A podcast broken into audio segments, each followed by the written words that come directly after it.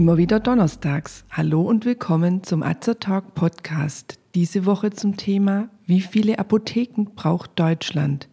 Ich bin Tina, ich bin Apothekerin und Azer Talk ist das rezeptfreie und gut wirksame Format von Azerta. Informationen garantiert ohne Nebenwirkungen. Tipps von Apothekerinnen für ihre Gesundheit.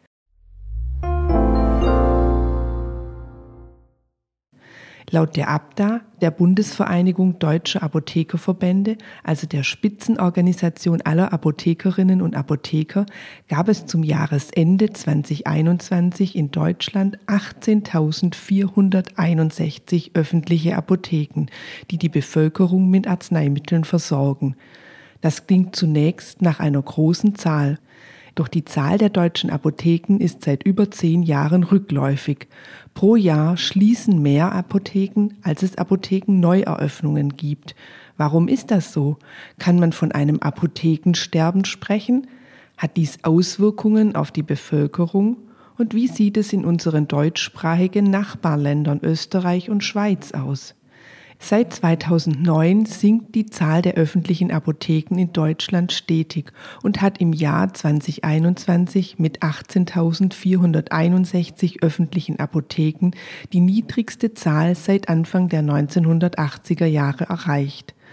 2021 haben 369 Apotheken ihre Pforten geschlossen, im Gegenzug aber nur 77 Apotheken neu eröffnet.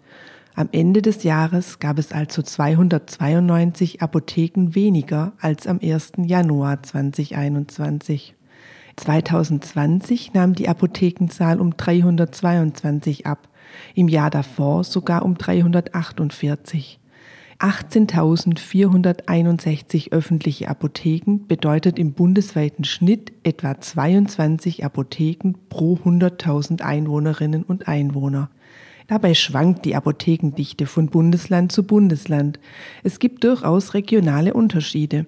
In manchen Großstadtvierteln kommt es einem vor, als sei an jeder zweiten Ecke eine Apotheke. Schaut man sich hingegen manch ländliche Regionen an, so muss man teilweise sehr viele Kilometer bis zur nächsten Apotheke in Kauf nehmen. Mit 20 Apotheken pro 100.000 Einwohner liegt die Apothekendichte in Berlin am niedrigsten, mit 29 Apotheken pro 100.000 Einwohner im Saarland am höchsten. Je nach Bevölkerungszahl, Ausdehnung und Struktur von Städten und Landkreisen kann die Apothekendichte variieren. Aber keine Angst, die flächendeckende Versorgung der Bevölkerung mit Arzneimitteln ist derzeit überall gewährleistet. Interessant ist es auch, sich die Apothekendichte im europäischen Vergleich anzuschauen. Was schätzen Sie? Liegt Deutschland mit den durchschnittlich 22 Apotheken pro 100.000 Einwohnerinnen und Einwohner eher im oberen oder im unteren Bereich? Die 27 Mitgliedstaaten der Europäischen Union weisen eine durchschnittliche Apothekendichte von 32 Apotheken pro 100.000 Einwohnerinnen und Einwohner auf. Damit liegt Deutschland europaweit im unteren Drittel. Schlusslicht ist Dänemark mit neun Apotheken je 100.000 Einwohner. An der Spitze liegt Griechenland mit 97 Apotheken pro 100.000 Einwohner. Zypern mit 63 und Litauen und Spanien mit je 47 Apotheken liegen mit einem gewissen Abstand auf den Plätzen hinter Griechenland. Wie sieht es in unseren deutschsprachigen Nachbarländern aus? Sowohl Österreich als auch die Schweiz legten in den letzten zehn Jahren ein stetes Apothekenwachstum hin. In Österreich gab es zum Jahresende 2021 1404 öffentliche Apotheken plus 32 Filialapotheken. In der Schweiz gab es im Jahr 2021 insgesamt 1844 Apotheken. Innerhalb von zehn Jahren sind 96 Apotheken hinzugekommen. Trotz des stetigen Anstiegs der Apothekenzahl sank die Versorgungsdichte je 100.000 Einwohner insgesamt in der Schweiz in den letzten zehn Jahren aufgrund der steigenden Bevölkerungszahl. In Österreich stieg die Apothekendichte leicht an, von 15 Apotheken pro 100.000 Einwohner im Jahr 2008 auf 16 Apotheken im Jahr 2020. Kommen wir zurück nach Deutschland. Was sind die Gründe dafür, dass die Zahl der Apotheken in Deutschland zurückgeht? Ein Grund ist hier wie in vielen anderen Bereichen der Fachkräftemangel. Gehen Apothekeninhaber in Rente, ist es häufig schwer, einen Nachfolger oder eine Nachfolgerin zu finden, der die Apotheke übernimmt. Die Zahl der Pharmaziestudierenden und neu approbierter Apotheker stieg in den vergangenen Jahren an. Jedoch werden auch immer mehr Apotheker beispielsweise in der Industrie oder im Krankenhaus gebraucht. Für die öffentlichen Apotheken scheinen sich weniger fertig ausgebildete Apotheker zu interessieren. Nur etwa ein Drittel der Mitarbeiter in öffentlichen Apotheken sind approbierte Apotheker. Zwei Drittel arbeiten als pharmazeutisch-technische Assistentinnen PTA oder pharmazeutisch-kaufmännische Angestellte PKA. Ihre Zahl ist in den letzten Jahren leicht gesunken. Das Thema Fachkräftemangel spielt also auch im Bereich der öffentlichen Apotheken eine wichtige Rolle. Es ist wichtig, vermehrt junge Menschen für Berufe in der öffentlichen Apotheke zu begeistern und zu motivieren, denn nur mit einer ausreichenden Zahl ausgebildeter Apothekenmitarbeiter kann die flächendeckende Versorgung der Bevölkerung mit Arzneimitteln aufrechterhalten werden. Spricht man mit Apothekenleiterinnen, so hört man häufig die Klage, es herrsche einfach inzwischen viel zu viel Bürokratie, die einem den Apothekenalltag erschwert. An die Rabattvertragsregelungen hat man sich inzwischen gewöhnt. Trotzdem verbringt der leitende Apotheker einen Großteil seiner Zeit am Schreibtisch. Dokumentation hier, Kostenvoranschläge dort. Möchte man Hilfsmittel abgeben, so ist zunächst eine aufwendige Präqualifizierung nötig und dann muss vieles beantragt werden. Ein Abbau der Bürokratie könnte den Apothekerberuf wieder attraktiver machen. Ein weiteres großes Thema ist die Konkurrenz aus dem Internet. Viele Kunden bestellen ihre Arzneimittel inzwischen bequem im Internet zu günstigeren Preisen. Die Vorortapotheke verliert dadurch häufig auch chronisch kranke Patienten, die regelmäßig Medikamente benötigen und für einen stetigen Umsatz in der Apotheke sorgen könnten. Das im Dezember 2020 in Kraft getretene Vorortapothekenstärkungsgesetz sollte für einen fairen Wettbewerb zwischen Vorortapotheke und Versandapotheken sorgen.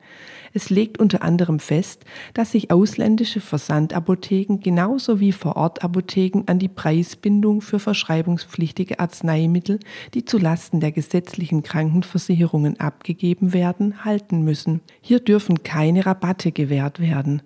Leider werden diese Gesetze nicht immer eingehalten. Die Apotheke vor Ort bietet durch den Nacht- und Notdienst, durch eine schnelle Verfügbarkeit von Akutmedikamenten, durch die Herstellung individueller Rezepturen und durch die kompetente persönliche Beratung wichtige Dienstleistungen.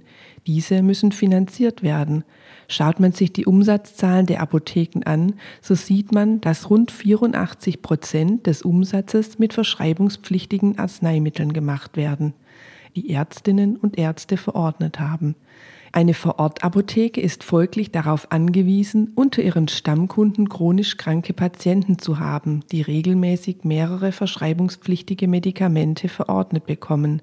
Eine Apotheke lebt von der Mischkalkulation, das heißt, sie bietet wichtige pharmazeutische Leistungen, wie beispielsweise das Herstellen speziell dosierter Kapseln für ein Kind, die Lieferung von benötigten Medikamenten an Kunden, die möglicherweise wegen einer Corona-Isolation das Haus nicht verlassen dürfen, dürfen, den Verkauf eines Antibiotikasafts mitten in der Nacht im Notdienst oder einfach auch eine ausführliche Beratung bei unkomplizierten Erkrankungen preiswert oder gar kostenfrei an.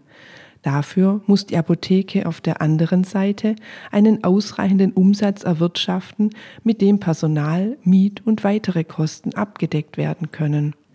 Zurück zu einer unserer Anfangsfragen. Gibt es in Deutschland ein Apothekensterben und wie viele Apotheken braucht Deutschland? Ja, es gibt ein Apothekensterben bzw. einen stetigen Rückgang der Apothekenzahlen, während gleichzeitig der Marktanteil der Versand- oder Internetapotheken steigt. Und wie viele Apotheken braucht Deutschland? Ist es das Ziel der Politik, die Zahl der Apotheken zu reduzieren wir hatten verglichen. In Österreich versorgen aktuell 16 Apotheken 100.000 Einwohner. In Deutschland sind es 22. Doch trifft eine Reduktion die richtigen Regionen? Wenn Apotheken auf dem Land schließen, ist die Versorgung der Fläche nicht mehr ausreichend gewährleistet. Dann müssen Patienten noch weiter fahren, um eine Apotheke zu erreichen. In der Stadt sind die Erträge häufig noch besser als auf dem Land. Denkbar ist darum eine Incentivierung von Landapotheken, wie wir es bei Arztpraxen bereits kennen. Und hier gibt es schon Bemühungen. Nicht selten stellen Gemeinden Apothekenräume zur Verfügung und sie bitten um Eröffnung einer Apotheke auf dem Land. Die Bevölkerung braucht eine sichere, wohnortnahe Versorgung. Sparmaßnahmen treffen meist die falschen Apotheken. Wir hoffen, dass das Gesetz zur Stärkung der Vorortapotheken wirkt, dass die Apotheke um die Ecke und die Versandapotheke nebeneinander bestehen können und dass sich viele junge Menschen für einen der spannenden Berufe in der Apotheke begeistern können. Dann wird die flächendeckende Versorgung der Bevölkerung mit Arzneimitteln auch in Zukunft gesichert sein.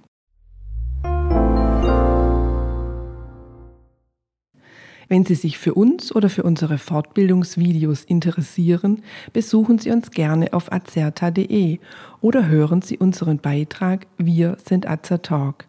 Wir weisen darauf hin, dass dieser Podcast keinen Ersatz für eine persönliche Beratung bei einem Arzt oder Apotheker darstellt, dass er keine Therapie ersetzt und lediglich der Information dient.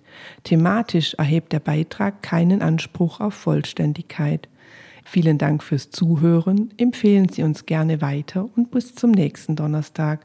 Bleiben Sie gesund und informiert.